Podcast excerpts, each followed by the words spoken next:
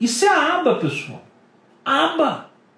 Os melhores resultados da análise do comportamento são com as pessoas que essas crianças têm vínculo. Seja Down, seja autismo, que é o nosso foco principal, seja TOD. É vínculo. Como que essa criança vai dar respostas se ele não tem vínculo? Como que essa criança vai desenvolver a linguagem, a comunicação, a verbalização, a vocalização, blá blá blá? Ele vai ficar te puxando pro resto da vida. Porque na hora que, que ele te puxar, que você exigir dessa criança um comportamento de apontar, um comportamento de olhar nos seus olhos e emitir qualquer som que seja. Porque quando você quer que seu filho fale, que o Diogo fala hoje igual um tagarela, graças a Deus. Mas eu tive muito medo dele não falar. Não vou mentir para vocês. E tive muito medo dele começar, depois que ele começou a falar, de parar de falar. Porque isso também acontece. Como que você vai desenvolver esse vínculo com essa criança para ele usar cartões de comunicação?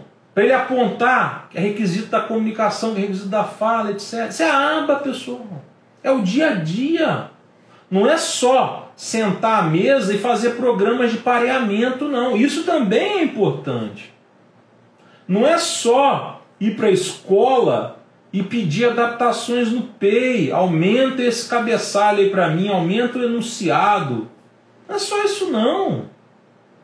É, é, é, o tempo todo. É o tempo todo ali, ó. Ah, hoje eu coloquei uma banana é, na nica que é mais doce do que a prata. Vamos ver como ele reage. Hoje eu coloquei maracujá e não coei a semente. Vamos ver como ele reage. Isso é aba. Ele adora tomar um milkshake na sala de TV. Eu vou forçar ele a sentar na mesa e tomar. Isso é aba. Ele está comendo com a mão, vou começar a dar o garfo para ele. Isso é aba. Isso não é só atividade de terapeuta ocupacional, cuidador. Isso tem fundamentos da análise do comportamento por trás. Tem formas diferentes de trabalhar que são muito mais eficientes, comprovadamente, em dezenas e dezenas de estudos.